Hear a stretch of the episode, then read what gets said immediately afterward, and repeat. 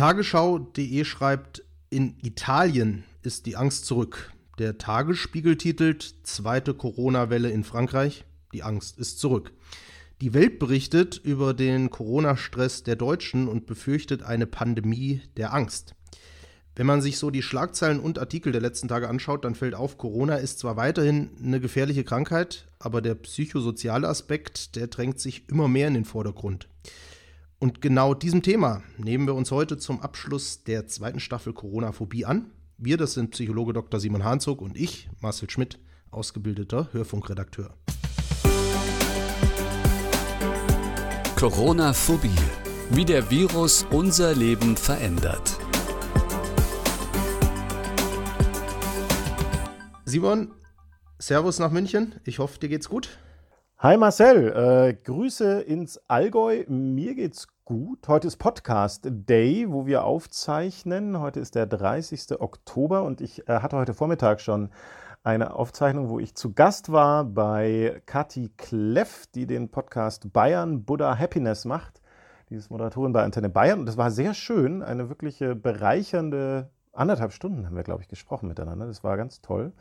Und ähm, insofern passend zu unserem Motto für alle unsere Hörer, um das zurück zu verlinken, Ende November am 27. kommt diese Folge von Bayern Buddha Happiness, wo ich dabei bin, äh, raus. Also ziemlich passend, wenn wir mit unserer zweiten Staffel kurz davor zu Ende gegangen sein werden.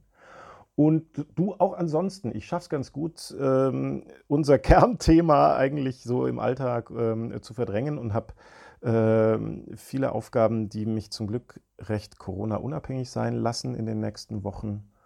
Und damit geht es mir sehr gut. Wie geht's dir, Marcel? Ja, kann ich nicht ganz so bestätigen. Mental macht es mich schon nicht unbedingt glücklich, will ich es mal vorsichtig ausdrücken. Das, was gerade so passiert, generell, was in der Welt passiert, was uns jetzt in Deutschland bevorsteht. Ich glaube, jeder hätte sich das anders gewünscht. Ähm, ist jetzt halt so, müssen wir irgendwie alle durch. Ich hoffe, dass ich durch Meditation oder so, was ich mir für heute Abend mal vorgenommen habe, mal ein bisschen ruhiger werde und mich mal durch, äh, von dem Ganzen ein bisschen lösen kann.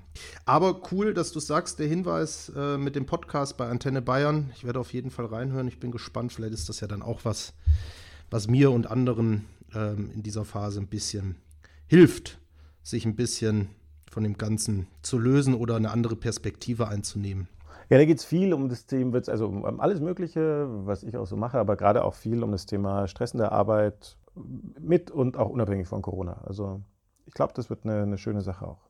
Aber jetzt freue ich mich auf unseren Podcast. Abschluss Staffel 2, Folge 15. Mensch, hey, krass. Ja. Wieso eigentlich Abschluss, Folge 15? Das musst du kurz erklären. Ja, genau. Ich habe ja eben schon davon gesprochen. Ende zweite Staffel. Warum heute schon?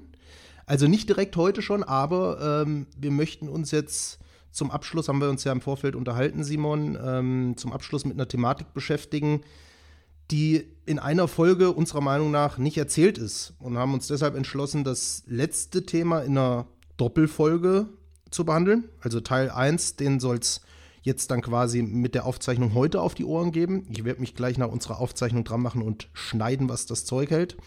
Und den zweiten Teil, den soll es dann in der kommenden Woche geben.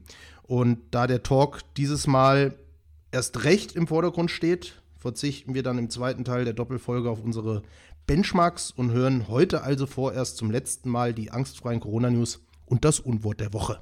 Ich bin gespannt, was du mitgebracht hast. Die gute Nachricht. Angstfreie Corona-News. Es ist so wahnsinnig schwer, also mir fällt das zumindest sehr schwer, in diesen Tagen was Positives zu Corona zu finden. Deshalb habe ich mich heute entschlossen, nicht künstlich irgendeine angstfreie Corona-Nachricht zu konstruieren, sondern möchte mich an Familien mit kleinen Kindern richten, die in dieser Zeit zweifelsohne die ja, Verlierer der Krise sind. Die Politik rät davon ab, dass Kinder am Halloween-Abend von Haus zu Haus ziehen sollen, damit jeglicher Kontakt zu fremden Haushalten vermieden wird. Warum muss aber denn in diesem Fall wieder mal mit einem Verbot gearbeitet werden, wenn es doch ganz klar hygieneschutzkonforme Alternativen gibt? Und die heißt meiner Meinung nach, kleine Süßigkeiten einfach vorbereiten und vor die eigene Haustür platzieren. Und so bleibt einerseits der Gesundheitsschutz gewährt und den Kindern wird in diesen Zeiten hoffentlich ein kleines Lächeln auf die Gesichter gezaubert. Geht's noch? das Unwort der Woche. Das letzte Mal ein Unwort der Woche in diesem Podcast und ich gehe jetzt mal ganz zurück auf die Basis. Mein Unwort der Woche ist positiv. Na, klickt schon? Positiv. Eigentlich was Schönes, aber definitiv in diesem Jahr ist positiv extrem negativ geworden und negativ extrem positiv und erstrebenswert. Und da fragt man sich doch eigentlich, wohin, mit welcher Wertung. Für mich ist es nicht ganz so neu. Meine Mutter war Ärztin. Ich bin mit positiv ist negativ ähm, äh, eigentlich schon so ein bisschen groß geworden, aber ich glaube, ich habe es auch erst mit zwölf kapiert. Auf jeden Fall, was ist jetzt was? Ist es erstrebenswert, negativ zu sein oder ist es schöner, eigentlich positiv in den Tag zu starten? Was für eine Verwirrung der Sprache, die wir da erleben. Also Zeit, auch mit Blick auf die Zukunft, positiv wieder positiver zu sehen. Corona-Phobie, der Talk. Simon, seit März befindet sich die Welt, ja, man kann sagen, in einem Ausnahmezustand. Und es irgendwie kein wirkliches Licht am Ende des Tunnels ist da sichtbar.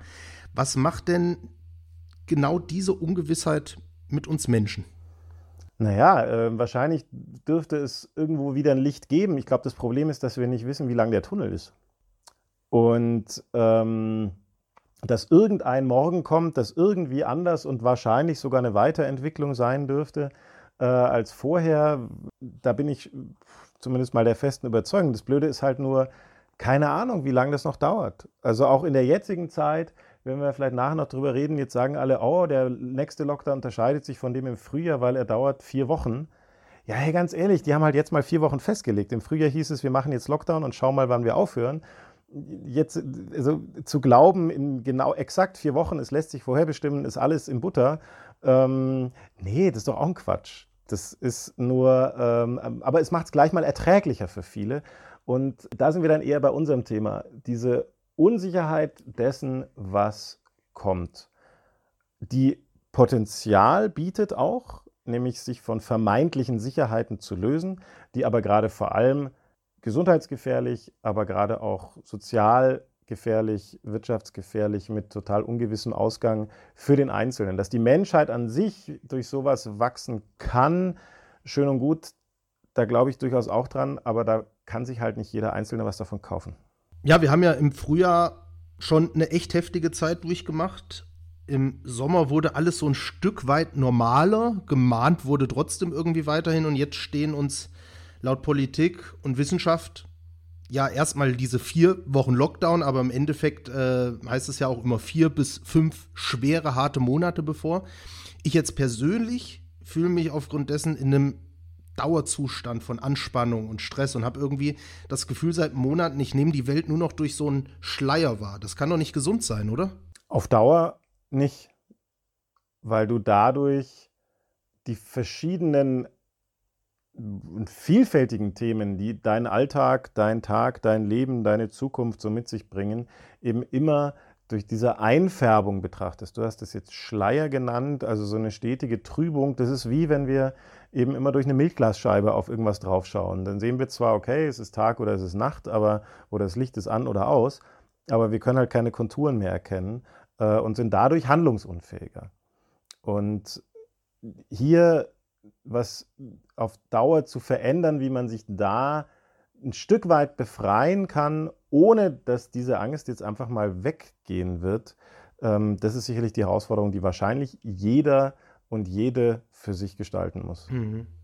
Ja, dieses Gefühl, habe ich jetzt im Gefühl, ist ja nicht nur etwas, das mich jetzt persönlich begleitet bzw. bewegt, sondern ich habe ja ganz zu Beginn die Schlagzeilen über die Angst in den anderen Ländern präsentiert. Also wir haben es hier irgendwie mit einer kollektiven Angst, auch über die deutschen Grenzen hinweg zu tun.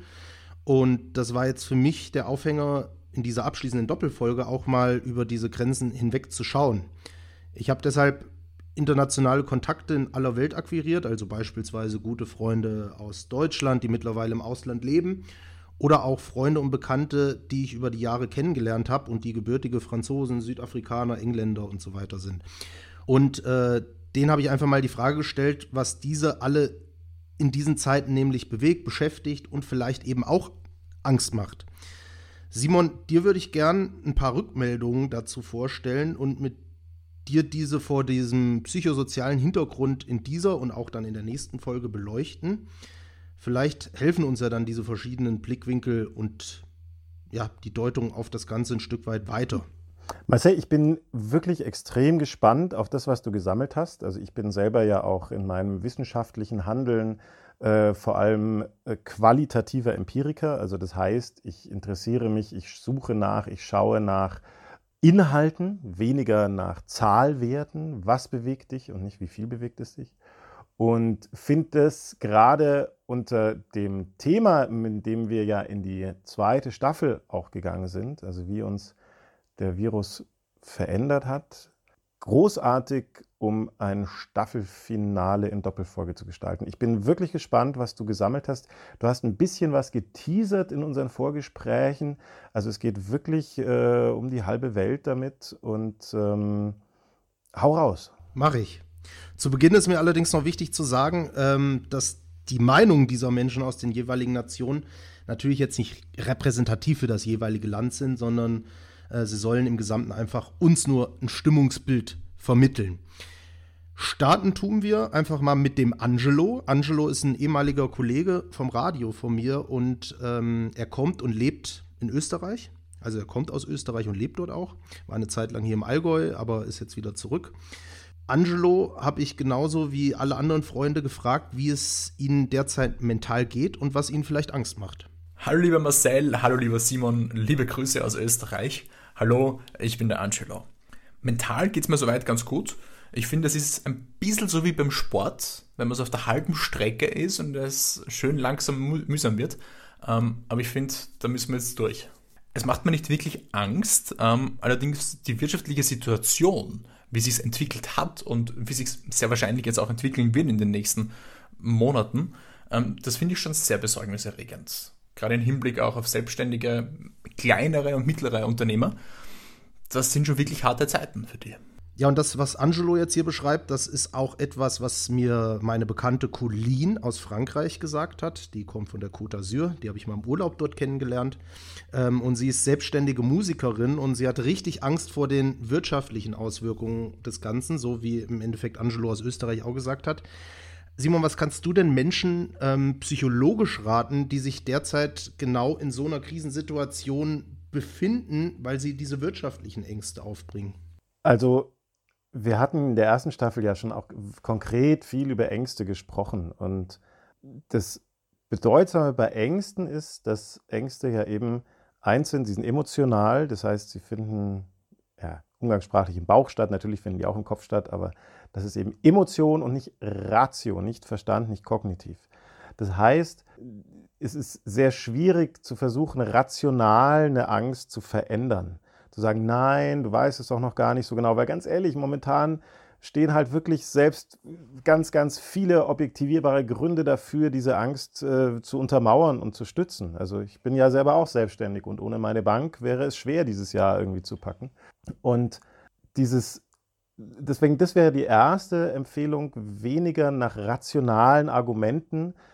Das kann mal helfen, aber da gibt es halt momentan relativ wenig, sondern umgekehrt diese Angst als das zu nehmen, was sie auch erstmal ist, nämlich eine Angst, eine Emotion, die uns auf was aufmacht, aufmerksam macht, wo wir was verlieren könnten, wo wir was nicht mehr hätten, wo wir verunsichert hätten, wo möglicherweise eine Gefahr droht. Und sie also erstmal so ein bisschen näher ranholen und sich da zu verdeutlichen, vor was genau hast du denn eigentlich Angst? Ist es die Zukunft? Ist es die Tätigkeit? Sind es die Kollegen zu verlieren? Ist es deinen Lebenswandel nicht mehr leben zu können? Ist es äh, den Traum von dem Haus, in dem du wohnst und wo du nicht weißt, ob du das fertig finanzieren kannst, äh, aufgeben zu müssen? Ähm, das heißt, es hier in kleinere Stückchen zu packen. Denn was ich bei vielen und bei mir selbst auch eine Zeit lang erlebt habe, oder auch wie du das beschrieben hast, so dieses, wow, es ist so alles groß, die ganze Welt, das ist, das ist riesig und das ist ganz schwer greifbar. Denn was Angst immer auszeichnet, ist, Angst ist eine Folge von Kontrollverlust. Und deswegen ist für mich immer die erste Empfehlung, wie kann ich in Tacken Kontrolle wieder zurückkriegen? Und den kriege ich allein schon mal mit dem Schritt, dass ich versuche, die Angst in kleinere Stücke zu schneiden. Insgesamt wird es dadurch noch nicht automatisch weniger, aber ich kann dann schon mal genauer schauen, wo könnte ich zumindest was im Kleinen machen. In einem Bereich, selbst wenn ich das große Ganze und die Langzeit und Spät und sonst die Folgen noch nicht mal abschätzen kann. Das war jetzt, sage ich mal, der Aufhänger dieser wirtschaftlichen Ängste und Sorgen, wo du aber natürlich auch so einen allgemeinen Ausblick jetzt ähm, generell nochmal auf das Thema Angst gegeben hast. Neben diesen wirtschaftlichen Sorgen, die ich eben genannt habe, geht es natürlich auch oft bei den Rückmeldungen, die ich jetzt bekommen habe, um die physische Gesundheit. Also mein ehemaliger Austauschschüler Sean aus England und äh, meine wundervolle Gastmama Sandra, die haben Angst, dass sie sich selbst bzw. Angehörige infizieren könnten mit Corona und halt eventuell auch sterben könnten. Und genauso geht es meiner Gastfamilie aus Holland, mit denen äh, ich Schüleraustausch hatte in der 11. Klasse, einer Bekannten aus Ungarn oder auch einem Freund aus Südafrika. Denen geht es allen genauso. Und ich würde jetzt lügen, wenn ich sagen würde, mir geht es jetzt nicht ähnlich. Wieso macht denn jetzt ausgerechnet auch dieser, also neben dem wirtschaftlichen, was wir vorhin gesagt haben, gerade auch dieser gesundheitliche Aspekt in dieser momentanen Krise psychologisch gesehen, warum macht der so Angst? Ich versuche nochmal die Brücke zu schlagen zu dem wirtschaftlichen Thema, weil ich sehe auch da Zusammenhänge. Weil Angst ist erstmal Angst und Ängste funktionieren unabhängig vom angstauslösenden Objekt ziemlich vergleichbar. Also ob das jetzt das Thema Job, das, also ob das der Virus ist oder mein Konto oder mein Job. Angst ist erstmal als Emotion mit den Auswirkungen, die es körperlich auf uns hat, die es auch auf andere Gefühlsregungen hat, die uns nicht schlafen lässt, die uns grübeln lässt, ähm, sehr, sehr vergleichbar. Und ein Aspekt, der auch gerade jetzt so ein bisschen, der macht es nicht schöner, aber vielleicht ein bisschen leichter machen kann, ist, sich immer wieder klar zu machen, ich bin nicht allein damit, sondern es geht sehr vielen, möglicherweise sogar allen gerade so. Ähm, und sich deswegen auch weder schämen zu müssen, noch ähm, das in ein Tabu drücken zu müssen, weil da sitzen wir tatsächlich gerade alle im gleichen Boot und wir haben es nicht verursacht und es geht uns da gleich. Das kann in beiden Themenfeldern einfach auch erst nochmal helfen. Und mit der Angst vor diesem körperlichen, naja, da bin ich auch wieder bei dem Leitthema der Unsicherheit oder wir hatten vorhin das Bild mit der Milchglasscheibe. Das ist ja da jetzt auch so. Wir, wir wissen noch gar nicht ja so viel darüber. Und ich meine damit jetzt nicht wieder die schon mal in einer anderen Folge thematisierten Verschwörungstheorien, sondern die wissenschaftlichen Erkenntnisse und Auswirkungen. Was genau passiert eigentlich? Ähm, wie kann man was schützen? Wie unterscheidet sich dieses Virus von anderen? Ähm, das heißt, äh, wen erwischt es? Wir wissen eben nur, dass es gerade ältere oder gesundheitlich angegriffene stärker äh, erwischen kann, aber dann kommt es auch wieder andere Schicksale. Und dieses Uhr, ich, ich weiß nicht, was da ist. Es ist so eine unsichtbare Bedrohung. Ist es ja noch dazu, weil ich habe das Virus noch nie gesehen. Und äh, da brauche ich ein sehr, sehr, sehr großes Mikroskop, um da was zu erkennen. Und selbst dann weiß ich noch nicht genau, was es das jetzt eigentlich heißt. Und das eint diesen Rahmen wieder dazu. Genau, da würde ich gerne noch mal ganz kurz nachhaken. Wir können ja einfach diese konkrete Gesundheitsgefahr für, für uns selbst jetzt oder für andere in unserem Umfeld einfach nicht konkret abschätzen. Unsere Bundeskanzlerin, die hat jetzt erst gestern oder vorgestern wieder gesagt, ähm, wir können nicht nur die vulnerablen Gruppen schützen, die Risikogruppen, weil eben auch junge und gesunde Menschen an Covid sterben können. Wie soll ich denn mit so einer Einschätzung beruhigt durchs Leben gehen? Ja, leider gar nicht. Ähm, also da sind wir bei dem, bei dem Thema, ich glaube, das machen wir ja dann äh, im zweiten Teil nochmal ein bisschen intensiver auf. Wie können äh, Aussagen eher Ängste stärken, als sie verringern, gerade in Medien und Polit von Politik, wo nicht so wahnsinnig viel gelernt wurde, meiner Meinung nach, in den letzten Monaten. Ja, die Aussage ist natürlich schon schon ziemlich, ziemlich großartig. Ich musste gerade dran denken an so ein ziemlich gut gelungenes und auch ein bisschen böses, aber das zeichnet es aus, Satirestück, das ich in den letzten Tagen mal gesehen habe, wo äh, eben eine Vertreterin dieser Risikogruppen dazugenommen wurde und dann gemeint hat, äh, mir geht so schlecht, ich bin so einsam, mein Herz tut weh. Und dann kommt ein Virologe und meint, ah, haben Sie Fieber? Sagt sie, nein, mein Herz tut weh. Ähm, und er meint, ja, tut mir leid, das, das muss warten. Und da sind wir bei dem Thema wieder, was ist eigentlich Gesundheit und was ist Krankheit? Das hatten wir ja auch schon mal ausführlicher besprochen. Wenn ich jetzt immer so ein bisschen eine Rückschau auch mache, dann passt es ja vielleicht auch zu einem Staffelfinale. Und es kommt da eben auch wieder, dass Gesundheit wie auch Krankheit nun mal was ist, was sehr schwer in eine Grundlagendefinition zu fassen ist. noch dazu dann in der Situation, wo wir noch nicht mal wissen, wie die Krankheit eigentlich ausschaut. Spannend. Spannend, spannend, spannend und ähm, wie wir am Anfang schon festgestellt haben, nicht in einer Folge abzuspeisen. Deshalb ist die nächste Folge und damit ja dann auch letzte Folge, die nächste Woche erscheint, Teil 2 der heutigen Folge. Und darin werden wir dann noch weiter auf diese und andere Ängste eingehen in der aktuellen Krise, Lage, wie auch immer. Und vielleicht auch so einen kleinen Ausblick wagen, wie es dann die nächsten Wochen und Monate weitergehen könnte, auch vor dem psychologischen Hintergrund. Corona-Phobie, der Podcast mit Dr. Simon Hanzog und Marcel Schmidt.